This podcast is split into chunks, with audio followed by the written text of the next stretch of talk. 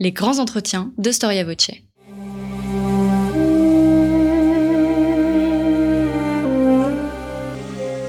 Une émission de la rédaction de Storia Voce.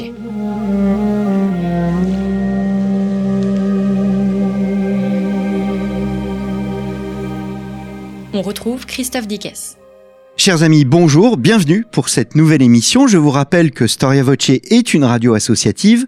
Elle ne vit que grâce au soutien de ses auditeurs. Si vous pouvez nous soutenir, rendez-vous dans notre rubrique Soutenez Storia Voce depuis la page d'accueil de notre site internet storiavoce.com. Grâce à votre générosité, plus de 350 émissions, oui, 350 émissions sont disponibles sur notre site. Il y en a pour toutes les périodes, pour tous les sujets, histoire politique, histoire sociale, histoire des symboles. Chaque émission est bien évidemment classée, attachée à une ou plusieurs thématiques, événements ou personnages de notre histoire. N'hésitez donc pas à vous rendre sur notre site storiavoce.com. Alors, pour celui qui ouvre les évangiles, il est un personnage qui n'est guère apprécié dans le récit, il est impopulaire et mal vu, il est considéré comme un agent du pouvoir romain dans la Palestine du 1er siècle, il s'agit, vous l'aurez peut-être reconnu, du publicain, c'est-à-dire du collecteur d'impôts. Dans les récits évangéliques, il s'agit d'employés subalternes, à l'exception de Zachée, qui est présenté par Saint Luc comme le chef des collecteurs d'impôts, mais aussi comme un homme riche. Au même titre qu'il existe une armée romaine, nous pouvons dire qu'il existe aussi à l'époque impériale une autre arme, l'arme fiscale. Comment Rome l'a-t-elle utilisée dans ses conquêtes? Quel a été d'ailleurs le coût de cette conquête? Peut-on aussi au fond considérer que les Romains n'ont fait que mener une opération de pillage à grande échelle Bref, quelle était la fiscalité romaine, mais surtout quel rôle politique cette fiscalité va-t-elle jouer? C'est ce que nous allons voir aujourd'hui avec Jérôme France. Jérôme France, bonjour. Bonjour. Merci d'avoir répondu à notre invitation. Vous êtes professeur d'histoire romaine à l'université Bordeaux-Montaigne. vous avez euh, écrit plusieurs ouvrages et vous venez surtout de publier aux belles lettres, les belles lettres qui sont partenaires donc de notre radio Storia Voce, Tribu, Tribu, une histoire fiscale de euh, la conquête romaine. Alors vous nous faites une confidence au début de cet ouvrage. Vous dites euh, que c'est un livre qui a été assez difficile à rédiger. Pourquoi cela? Parce que je pense que, euh, en fait, plus, dans mon cas personnel, plus on écrit de l'histoire et plus c'est difficile. Ce que je veux dire par là, c'est que quand j'étais un jeune historien, euh, en fait, euh, j'avais tendance euh, à, à, reproduire l'écriture de mes maîtres. Euh, mon maître était Claude Nicolet, et donc j'essayais d'écrire comme Claude Nicolet. Et puis, bon, en vieillissant, et on éprouve le besoin finalement d'avoir un d'avoir un style et d'écrire l'histoire à sa façon, et c'est là que les choses deviennent difficiles. bon, qui plus est comme je le dis aussi, euh, j'essayais de, je voulais écrire un, un livre euh, qui qui s'adresse à, un cercle plus plus large que celui des spécialistes de la de la fiscalité ou de l'histoire romaine. Et vous y arrivez très bien. Et je vous remercie parce que c'est euh, et, et c'est là que les choses aussi deviennent euh, doublement difficiles. Euh, parce que effectivement, euh, lorsqu'on veut s'adresser à des non spécialistes, eh bien, il faut trouver le, il faut trouver le registre. Mm. Et donc voilà, oui, c'est ce qui fait que ce livre a été vraiment difficile à écrire. Alors étrangement, euh, il n'existe euh, aucune synthèse sur la fiscalité romaine, tant en France qu'à l'étranger. Oui, il n'y a pas de, il a d'ouvrage, il a pas d'ouvrage général sur l'histoire de la fiscalité romaine. Euh, alors, il y a, euh, il y a des passages dans un certain nombre de grands manuels euh, connus, à commencer par, bien sûr, le manuel de Mommsen, le, enfin le droit public romain, ou pour rester aussi dans ces grands, dans ces grands anciens de la science allemande, le manuel de Marquardt sur l'histoire administrative financière de l'Empire romain. Mais ce sont des chapitres. et il n'y a pas effectivement euh, ce qu'on peut appeler une histoire de la fiscalité romaine, ni euh, ce que j'ai essayé de faire, c'est-à-dire une histoire euh, fiscale. Hein, il y a récemment beaucoup de chapitres d'ouvrages collectifs qui sont tout à fait, tout à fait excellents, mais c'est vrai que autant il y a beaucoup d'ouvrages sur l'histoire de l'armée, romaine, autant effectivement, je pense que un, ouvrage sur la fiscalité manquait. Hmm. Alors, la, la, fiscalité en soi, bon, ça, ça fait c'est un peu un sujet aride, un sujet peu motivant parce que euh, d'abord c'est un sujet économique, donc l'économie c'est jamais euh, une chose facile et on, on, a une vision négative de la fiscalité. Or, vous écrivez qu'il peut y avoir au moins un aspect positif, c'est que la fiscalité peut exprimer une dynamique, la dynamique des sociétés. Oui, alors le, effectivement, on, a euh, on a une image négative de la fiscalité. Euh, d'abord, bon, en tant que en tant que contribuable, parce que elle est associée à un geste qui est euh, plutôt désagréable, qui est effectivement celui de, payer ses impôts. Euh, et c'est vrai aussi que la fiscalité fait partie de ces domaines. je veux dire, il n'y a pas de pour lesquels il n'y a pas vraiment de, coup de foudre entre un historien et, et la fiscalité ça fait partie euh, de domaines qui sont un petit peu, un petit peu répulsifs parce que c'est associé à euh, des connaissances euh, techniques, à des mécanismes financiers souvent complexes, et donc c'est vrai qu'il n'y a pas de, il n'y a pas vraiment d'appétence directe et a priori de l'historien pour la fiscalité. or, il est clair, enfin en tout cas c'est ce que j'essaie de, de, montrer euh, dans ce livre, que euh, une approche, euh, une approche fiscale des, des problèmes, que ce soit les problèmes non seulement économiques bien sûr, mais aussi les problèmes de la société ou les problèmes politiques, est tout à fait est tout à fait indispensable. Et quand vous parlez effectivement de, de la dynamique de la fiscalité, il est clair pour moi que euh, la dynamique a une autre fonction que la fonction financière. Je crois que c'est le sociologue américain euh, Robert Merton qui disait que toute institution a un aspect a un aspect euh, patent Bon, dans la fiscalité, bien sûr, c'est le fait de contribuer à, comment dirais-je, à la, au fonctionnement financier de l'État mais il y a aussi un aspect latent et qui correspond, lui, euh, je dirais, à l'idéologie du moment. Par exemple, dans une démocratie, la fiscalité euh, peut être utilisée aussi comme un moyen de réduire les inégalités. Bon. Eh bien, dans le cadre romain, dans le cas de l'Empire romain, euh, évidemment, il y a un aspect patent de la fiscalité qui est le fait de contribuer à la richesse de l'Empire et aussi donc à la situation de rentier euh, qui était celle de Rome et de l'Italie sous l'Empire, mais il y a aussi un autre aspect qui lui est l'aspect latent, qui est de contribuer aussi à la cohésion de l'Empire. Hmm. Alors on va revenir hein, parce que effectivement cette idée euh, transpire tout au long euh, de, de, de, votre ouvrage euh, et c'est ce qu'il distingue au fond. Votre livre se distingue par ce trait essentiel. Voir l'aspect fiscal et uniquement fiscal serait une erreur. La fiscalité est encadrée par un État et vous en faites bien avant tout une question politique.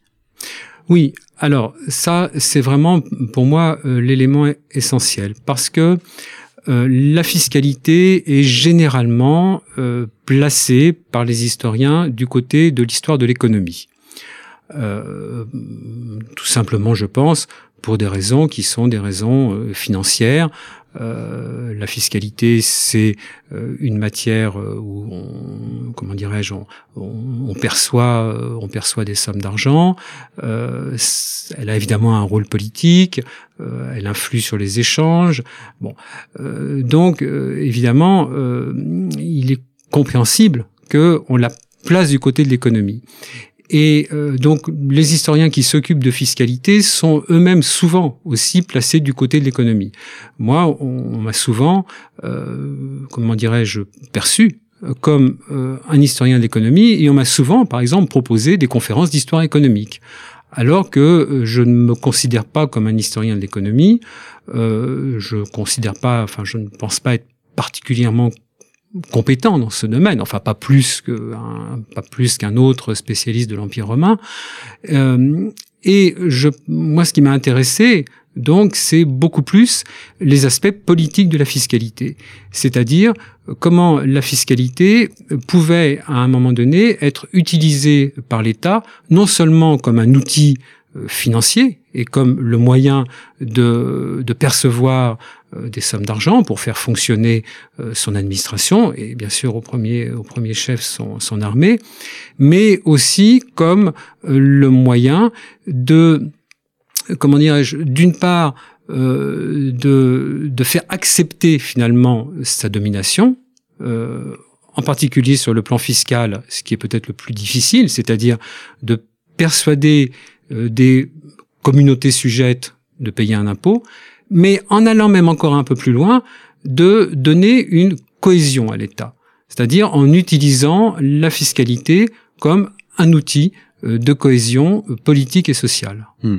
Quand vous dites la fiscalité est un facteur d'autorité, c'est un facteur de contrôle, mais aussi d'intégration. Je vous cite, un acte qui se place au cœur du face-à-face du pouvoir et des sujets. Oui, oui, oui. Euh, je, je, me rappelle de cette citation, en effet. Euh, vous parlez plus loin, et, je crois que ce n'est pas de vous, hein, de mémoire, c'est vous parlez de violence tranquille des empires. Oui, oui, oui, c'est une citation euh, que j'emprunte à que j'emprunte à un historien, un historien anglais qui a écrit un, un livre tout à fait, tout à fait remarquable. Je suis, en train de chercher son nom et qui évidemment. Ce n'est pas grave, ça nous reviendra. Oui, ça me reviendra. Voilà. Donc un ouvrage dont je partage pas toutes les, enfin tous les, enfin tous les points de vue, mais enfin qui est un ouvrage tout à fait remarquable. Et il a cette euh, cette formule euh, tout à fait euh, effectivement tout à fait excellente. La fiscalité, c'est vraiment la violence tranquille des empires. Ce que je considère effectivement comme parce que la fiscalité, ça fait partie du comment dirais-je d'un des premiers visages que la puissance impériale offre aux communautés.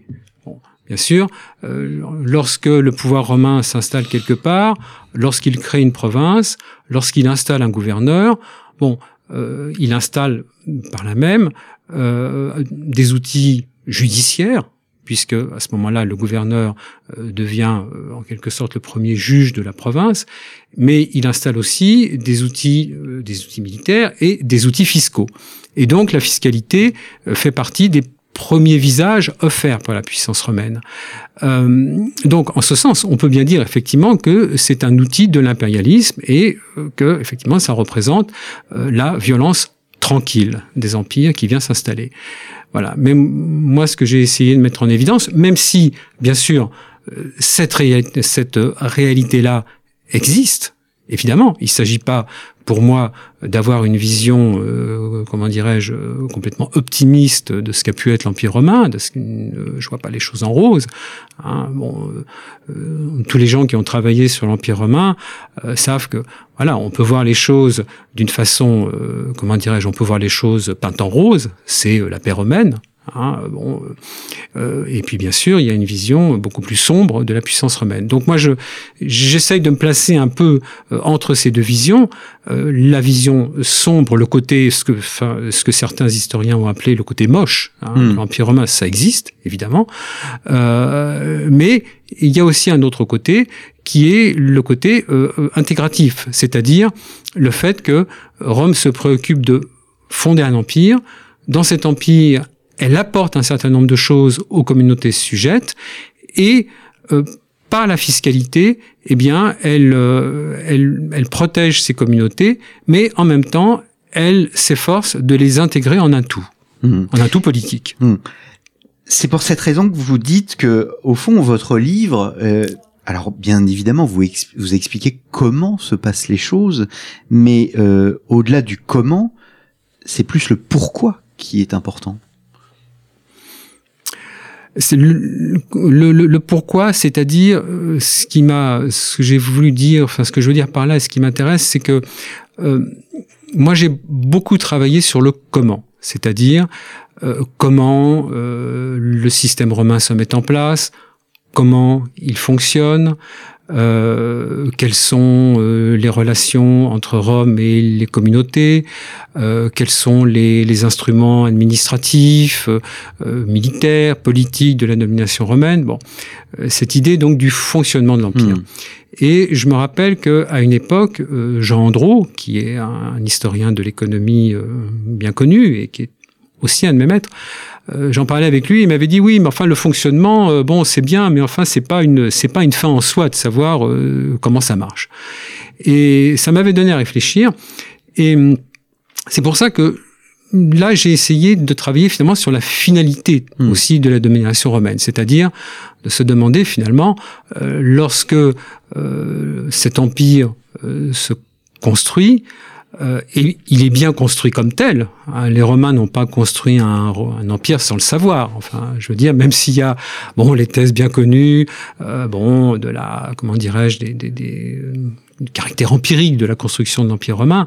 Bon, donc lorsque cet empire est construit, il est quand même construit avec une fin, hmm. euh, bon, une finalité. Voilà. Donc c'est c'est sur ce point que j'ai aussi voulu réfléchir avec ce livre. Hmm. Un point peut-être sur les limites chronologiques de votre travail, donc Tribu, une histoire fiscale de la conquête romaine? Alors là, c'est une question, euh, c'est une question, euh, euh, comment dirais-je, à laquelle je suis content de répondre. Parce que, en fait, je, commençais mon introduction avec les évangiles. Or, les évangiles ont été écrits à la fin du premier siècle. là, on est hors cadre. Enfin, je suis hors cadre. Oui.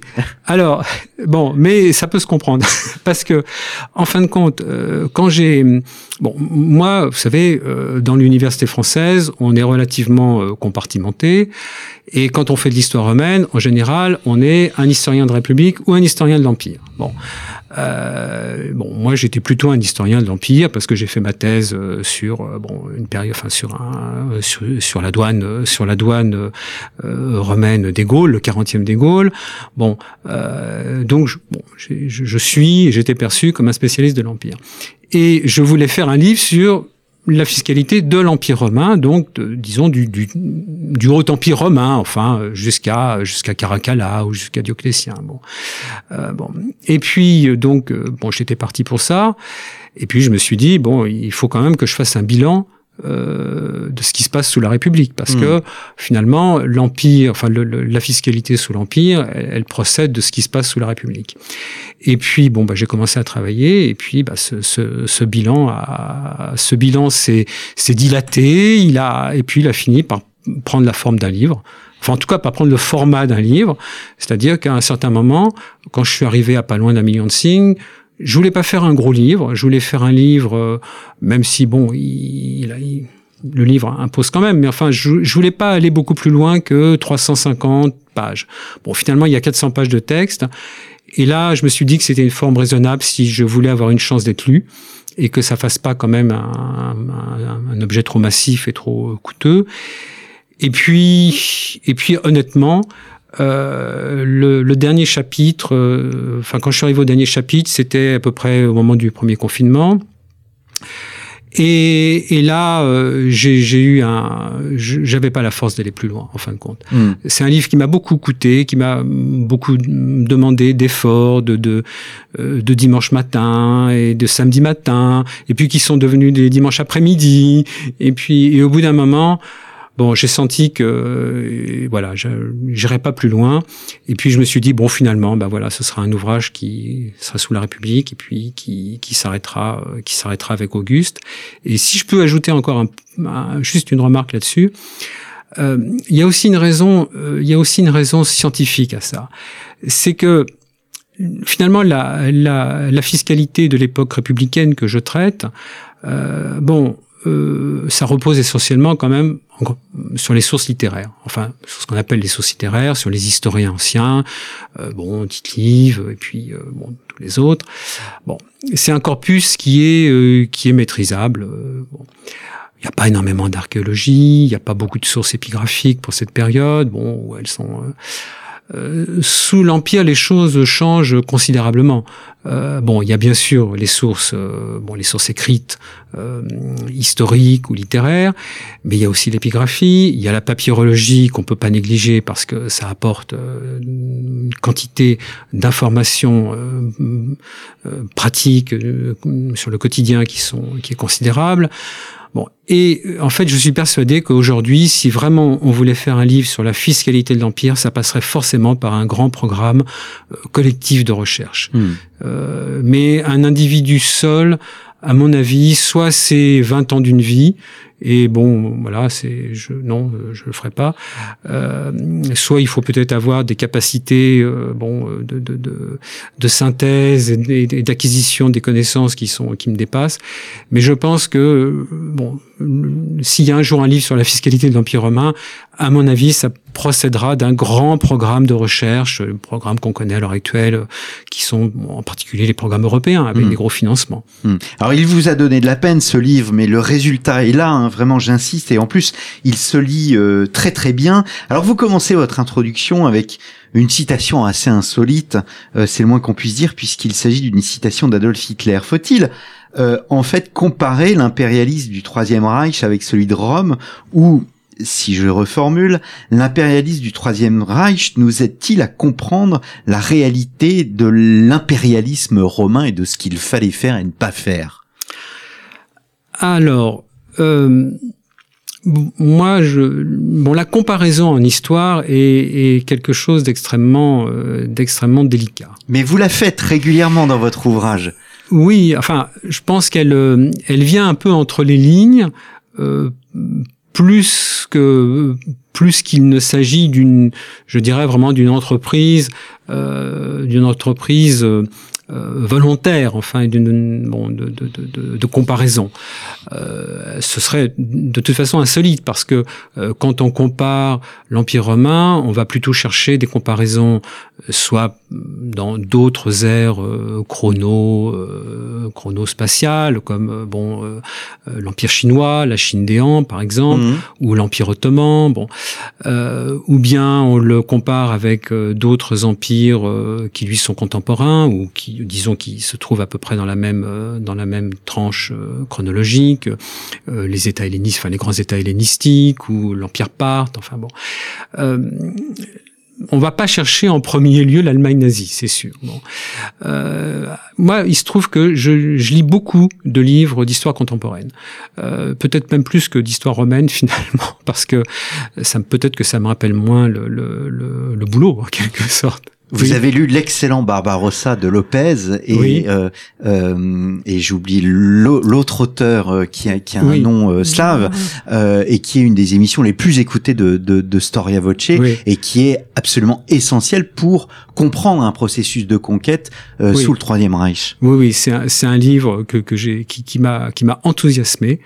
Euh, j'étais, à, enfin j'étais à Rome quand il est sorti et j'ai pas pu le, le, lire tout de suite. Euh, bon, j'étais, enfin j'étais à l'école française comme membre résident pendant trois mois, mais dès que je suis revenu à Paris, je me suis précipité pour l'acheter et je l'ai dévoré. Euh, c'est un livre, c'est un livre que je trouve vraiment exceptionnel et euh, je, je, lui emprunte d'ailleurs le titre de la, la conclusion, euh, les bénéfices de la soumission, euh, quand il dit qu'effectivement, bon, finalement, le nazisme n'a même pas laissé entrevoir aux populations soviétiques qu'il pouvait être le bénéfice qu'il pouvait bien avoir à se soumettre hmm. à lui. Bon, euh, bon en dehors que d'assouvir peut-être quelques instincts euh, primaires. Mais oui, oui c'est un livre que j'ai vraiment euh, que j'ai vraiment énormément. Bon, alors il y a, y a d'autres livres. Il y a bien sûr, euh, le, le, enfin que, que j'ai bon que j'ai lu et qui m'ont bon celui de Timothy Snyder aussi sur les, les terres de sang. bien sûr, l'économie de l'Allemagne nazie de d'Adam Toots.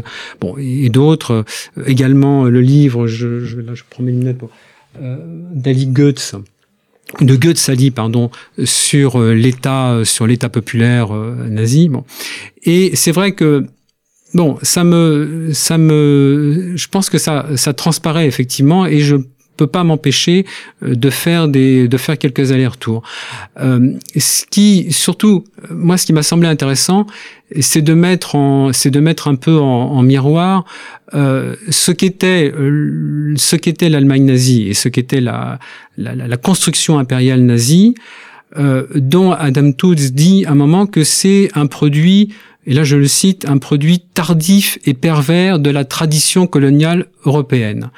Euh, et donc c'est pas c'est pas un ovni finalement euh, l'impérialisme euh, nazi, c'est quelque chose qui s'inscrit quand même effectivement dans une tradition européenne. Bon, avec toutes les formes de, de, de perversion, de, de, bon, de déviance, etc. qu'on peut euh, qu'on peut y voir. Bon, euh, il s'inscrit dans une et donc je me suis dit que ou que, c'était effectivement intéressant de mettre en rapport ce qui peut être conçu comme une matrice de cette tradition qui est l'empire, l'impérialisme, ou comme on dit maintenant l'impérialité romaine, euh, avec euh, ce produit tardif et pervers euh, qui est euh, l'empire nazi. Alors, il n'y a pas de rapport. D'un côté, il y a un empire qui a duré pas loin d'un millénaire, l'autre bah, une douzaine d'années. Il n'y a pas de bon, mais euh, en mettant aussi en, en rapport, finalement, euh, la, le souci qu'avaient les Romains, quand même, de construire un empire qui repose sur autre chose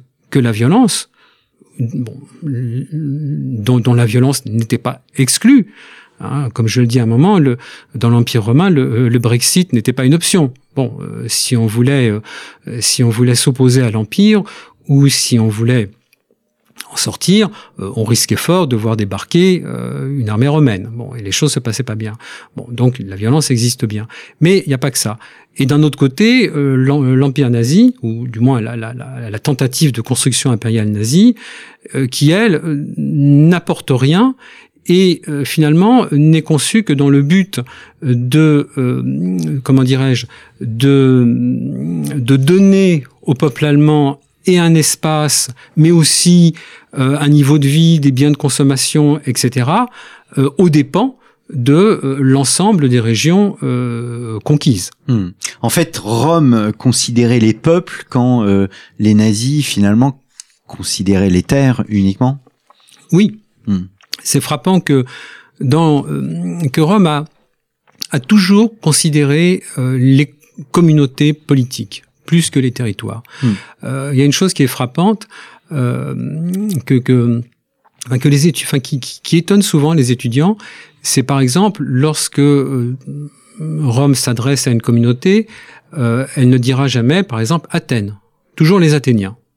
dans la plus petite cité de l'Empire, euh, que ce soit en Afrique ou en Gaule, etc., la moindre cité de l'Empire se qualifiait de, euh, de république. C'était euh, la République, par exemple, des Riédons. Les Riédons, c'était les habitants de la région de Rennes aujourd'hui, bon, en Bretagne, bon, ou la République des gens de Douga en Afrique. mais c'est toujours la communauté Mm. qui est euh, qui est l'interlocutrice de Rome euh, et ce n'est pas ça n'est pas la comment dirais-je ça n'est pas la l'aspect l'aspect territorial qui euh, qui qui s'impose en premier. Hmm. Alors j'en viens euh, mieux vaut tard que jamais à la fiscalité, à la pure fiscalité. Euh, il y a d'abord une chose que l'on oublie, c'est que Rome euh, au début n'est pas euh, l'Italie. Tout commence à Rome et l'Italie, vous le soulignez très bien dans votre ouvrage, sera une forme de laboratoire. Est-ce qu'il existe un modèle de fiscalité romaine? Bah, le modèle de la fiscalité romaine, c'est fondamentalement le modèle, le, modèle civique. C'est-à-dire que euh, c'est d'abord celui d'une cité qui vide ses revenus, donc de, ses revenus euh, de magno, de ses revenus, euh, de ses revenus douaniers, de bon des taxes qu'elle perçoit sur les marchés, sur bon.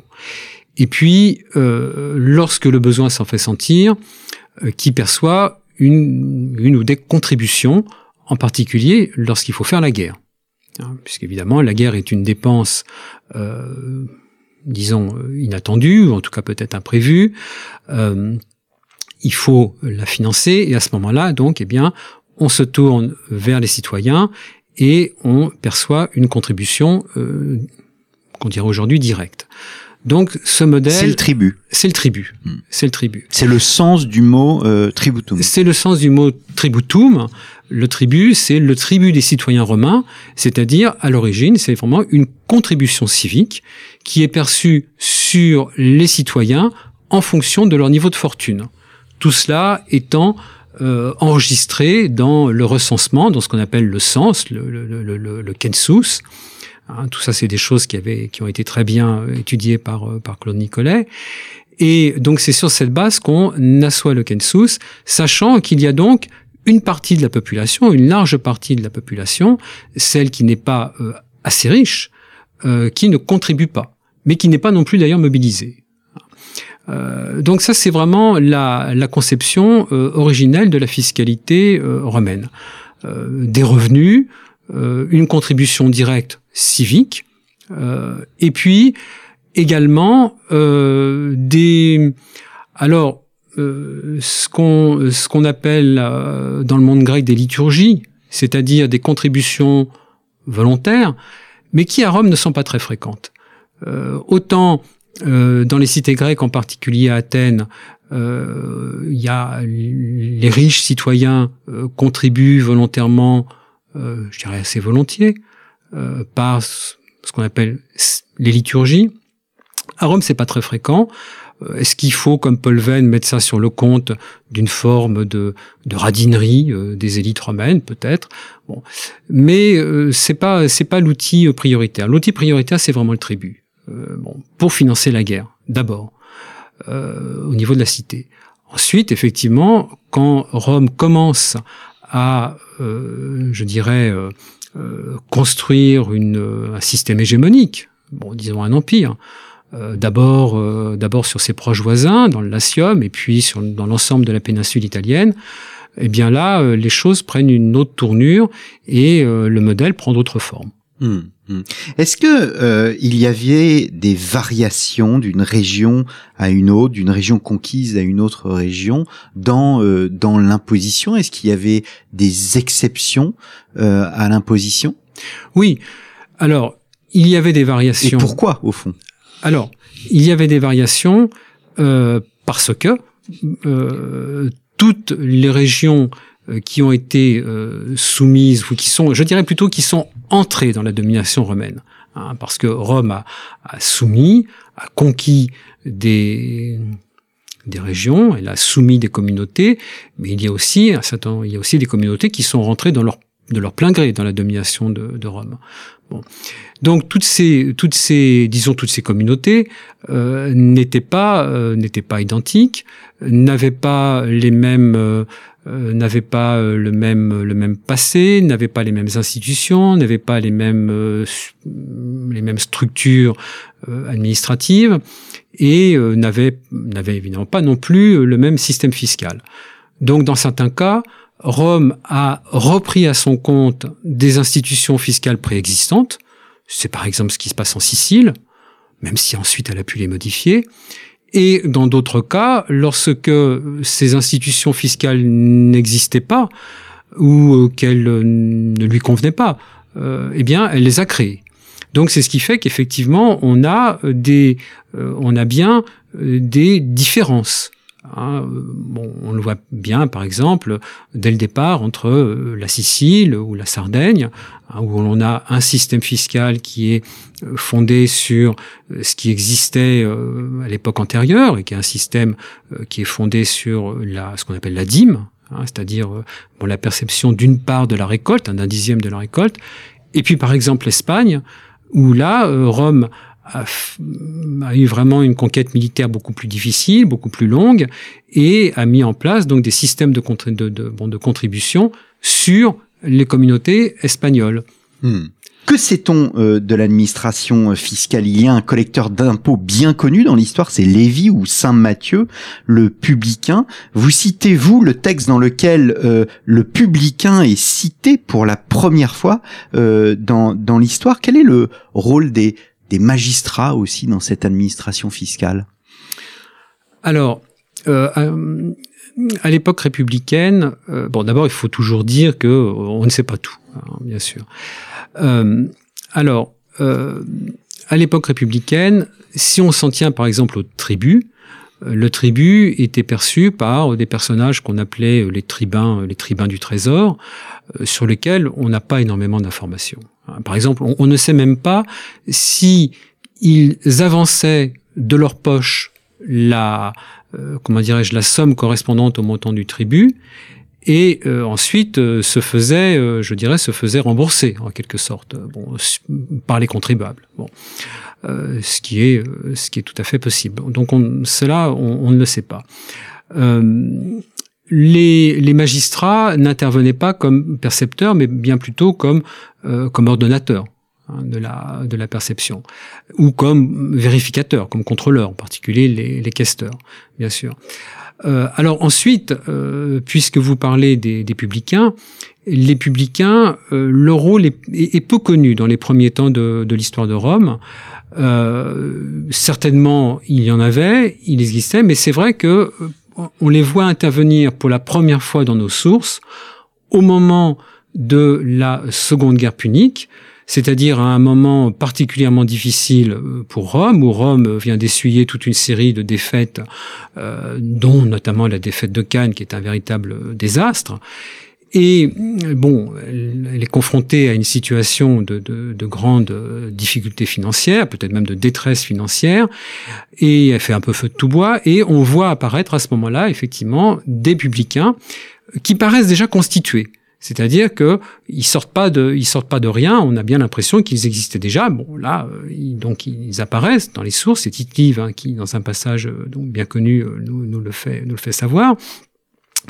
Et euh, ensuite, ces publicains euh, ont tenu une place de plus en plus importante euh, dans l'histoire romaine, qui atteint vraiment, je dirais, son, son apogée au premier siècle avant Jésus-Christ, avec la avec la l'existence donc d'un certain nombre de grandes sociétés ce qu'on appelle des sociétés de publicains ou des sociétés vectigaliennes euh, du, du, mot vectigal qui signifie le, le, le, revenu en latin le revenu fiscal en particulier donc ces sociétés vectigaliennes qui étaient des, des grandes sociétés euh, donc financières qu'on a parfois un peu assimilées à euh, des, de, quelques premières structures un peu capitalistes, mais en fait c'était pas vraiment cela. Hein. Et, ces sociétés étaient extrêmement puissantes. Elles jouaient un très grand rôle dans les provinces et elles prenaient donc à ferme. Hein, c'était donc elles passaient un contrat public avec euh, l'État romain et donc elles prenaient à ferme la perception d'un certain nombre d'impôts dans les provinces. En premier lieu, et ce qui était sans doute un des impôts les plus importants, la, la perception de la dîme d'Asie, c'est-à-dire de la dîme versée par les cités de la province d'Asie. Alors il y avait d'autres sociétés, il y avait évidemment donc avec d'autres impôts, et vraiment là on voit que euh, à la fin du premier siècle, enfin dans, dans tout le premier siècle avant Jésus-Christ, mais on est vraiment à l'époque de Cicéron, hein, et bon et Cicéron bien sûr on, on parle beaucoup de ces sociétés, on voit vraiment qu'elles, euh, que leur puissance est très grande sans qu'elle constitue quand même un État dans l'État. Mmh. C'est-à-dire que le, le contrôle de l'État romain demeure toujours effectif. Hein, il n'y a pas de, euh, de ce point de vue-là, le, le, le, bon, les, les, bon, les publicains sont toujours soumis à ce contrôle, doivent rendre des comptes.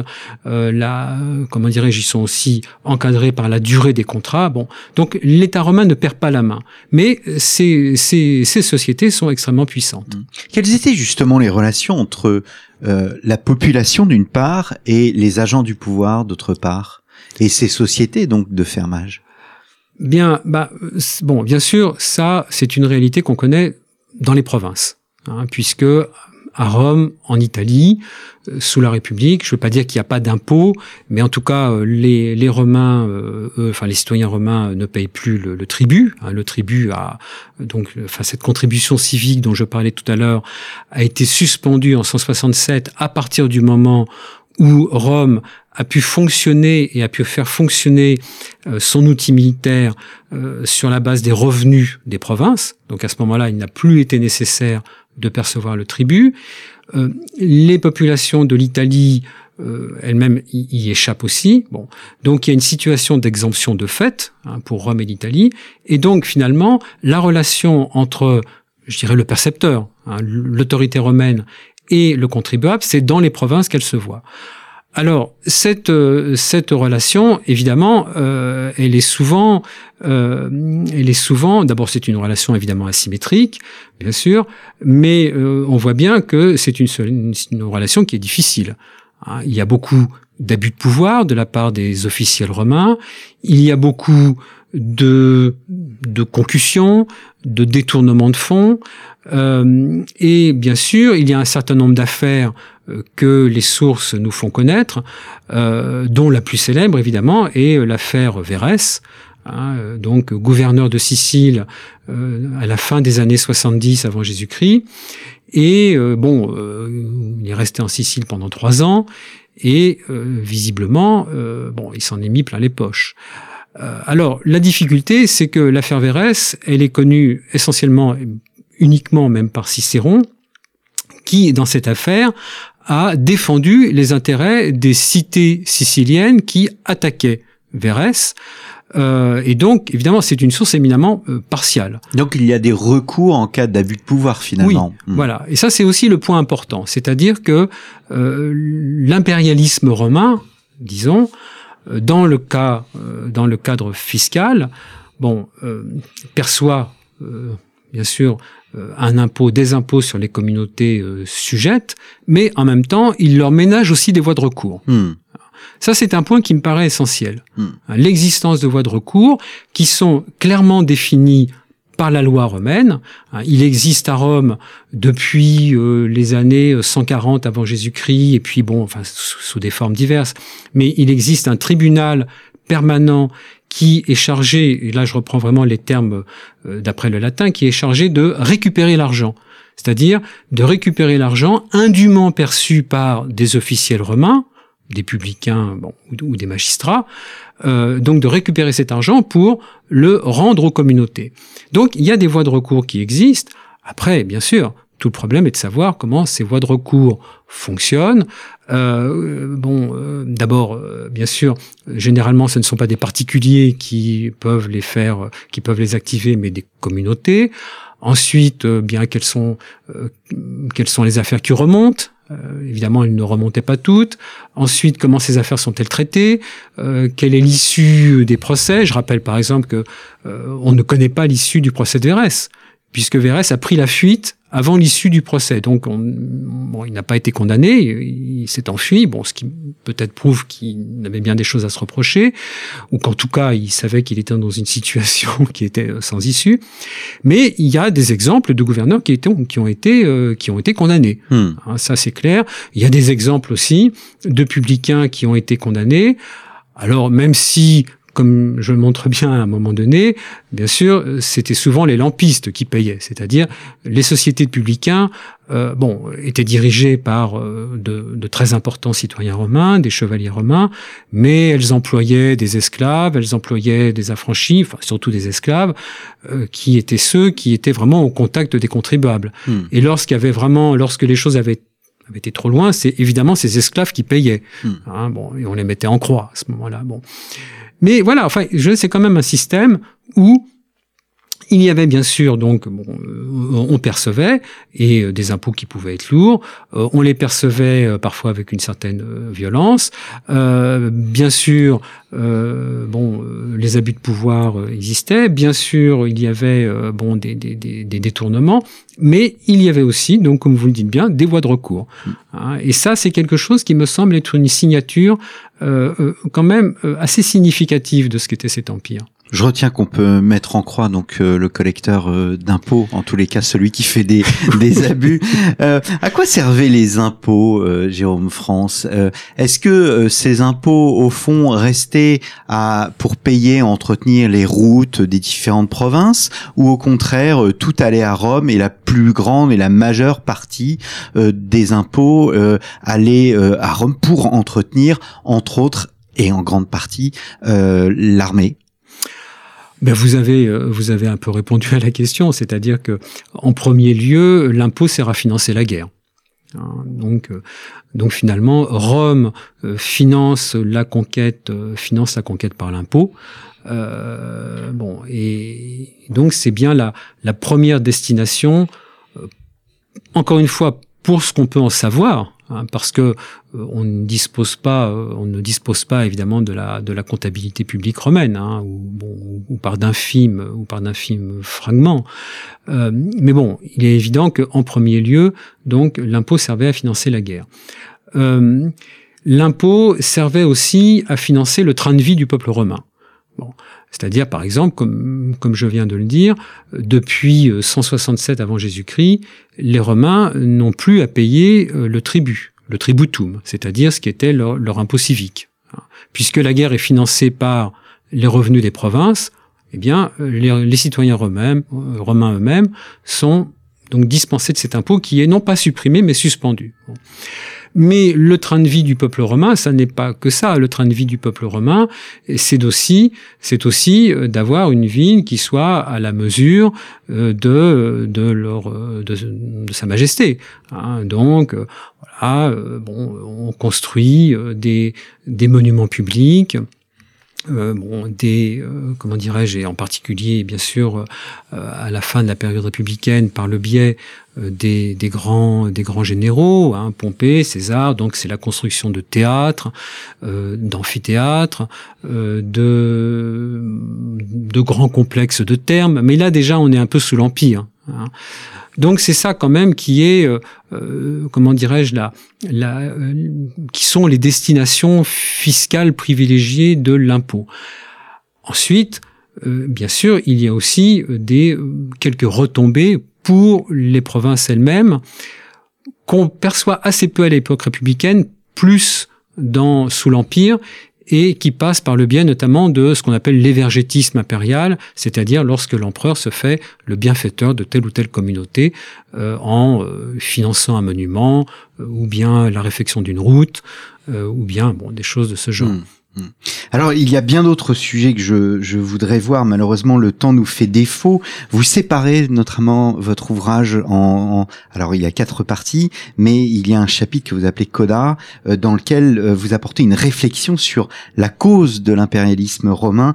Je renvoie nos auditeurs à, euh, à votre ouvrage. Je souhaiterais terminer avec une citation, une citation donc de vous. La contrainte fiscale n'allait pas sans la recherche d'un consentement qui pouvait lui-même faire appel à une forme de cohésion. Est-ce que la cohésion, cette cohésion dont vous parlez, au fond, c'est la romanité? Oui, euh, si on entend romanité par la, si on entend par romanité le sentiment d'appartenance à une communauté et à une civilisation. Euh, ce qui me semble, ce qui me semble important ici, c'est que c'est justement euh, à travers euh, l'évolution du mot tribu lui-même. C'est-à-dire que le mot tribu, comme nous l'avons dit, désignait à Rome au départ une contribution civique, c'est-à-dire la, la, somme que payait un citoyen, et notamment les citoyens les plus riches. Bon à l'époque augustéenne, il y a eu une, une sorte de tour de passe-passe sémantique, comme les Romains euh, en étaient euh, spécialistes, et où euh, on a, à mon avis, c'est ma thèse, où on a donné à l'impôt provincial ce nom de tribu, c'est-à-dire que on a qualifié l'impôt provincial, c'est-à-dire l'impôt qui était versé par les communautés sujettes, on lui a donné le nom de tribu qui, à l'époque, n'avait pas la signification un peu péjorative qui est la nôtre aujourd'hui en français lorsqu'on parle d'un tribut, hein, c'est-à-dire la reconnaissance, disons, d'une souveraineté, hein, euh, mais qui avait donc vraiment pleinement son sens d'impôt civique. Et donc à ce moment-là, c'est quelque chose qui a revenu finalement à faire des sujets de l'Empire, d'une certaine manière, des membres de la communauté euh, impériale et civique hmm. romaine. Hein, c'est-à-dire que, eh bien, finalement, on pouvait considérer que euh, les provinciaux payant le tribut qui servait à entretenir l'armée, eh bien, se trouvaient un peu dans la peau des citoyens romains qui, sous la République, payaient le tribut, contribution civique. Et donc, finalement, a participé à cette forme de romanité hein, qui était la communauté impériale. Enfin, je dirais, la, la, ou d'expression de la communauté, qui était, de, de la romanité, qui était la communauté impériale, où on rentrait donc par le biais de la participation à l'impôt, qui, en même temps, eh bien, était, je dirais, le, le, le garant aussi d'une protection que euh, l'Empire romain apportait à ces sujets. Le prix de l'impôt, c'est la paix intérieure et aussi la paix extérieure? C'est la le, le, prix de l'impôt, oui, c'est la c'est la c'est le prix de la paix, disons. L'impôt est le prix de la paix, euh, paix intérieure, paix extérieure, mais aussi la, la, je dirais, le, le la, la, possibilité et le sentiment d'appartenir à une civilisation. Eh bien, un grand merci Jérôme France d'être venu depuis Bordeaux à notre micro. Nous enregistrions cette émission depuis euh, les Belles Lettres, donc depuis euh, chez notre partenaire euh, les Belles Lettres, donc Tribu, une histoire fiscale de la conquête romaine, paru aux Belles Lettres. C'est un ouvrage que je vous recommande chaudement. C'était à la fois, on l'a vu, un ouvrage bien évidemment sur la fiscalité, mais pourquoi la fiscalité Quel sens politique euh, ce mot a euh, à l'époque de l'Empire romain Il me reste à vous remercier, chers auditeurs, pour votre fidélité et je vous donne rendez-vous la semaine prochaine pour un nouveau numéro de nos grands entretiens. Passez une très bonne semaine.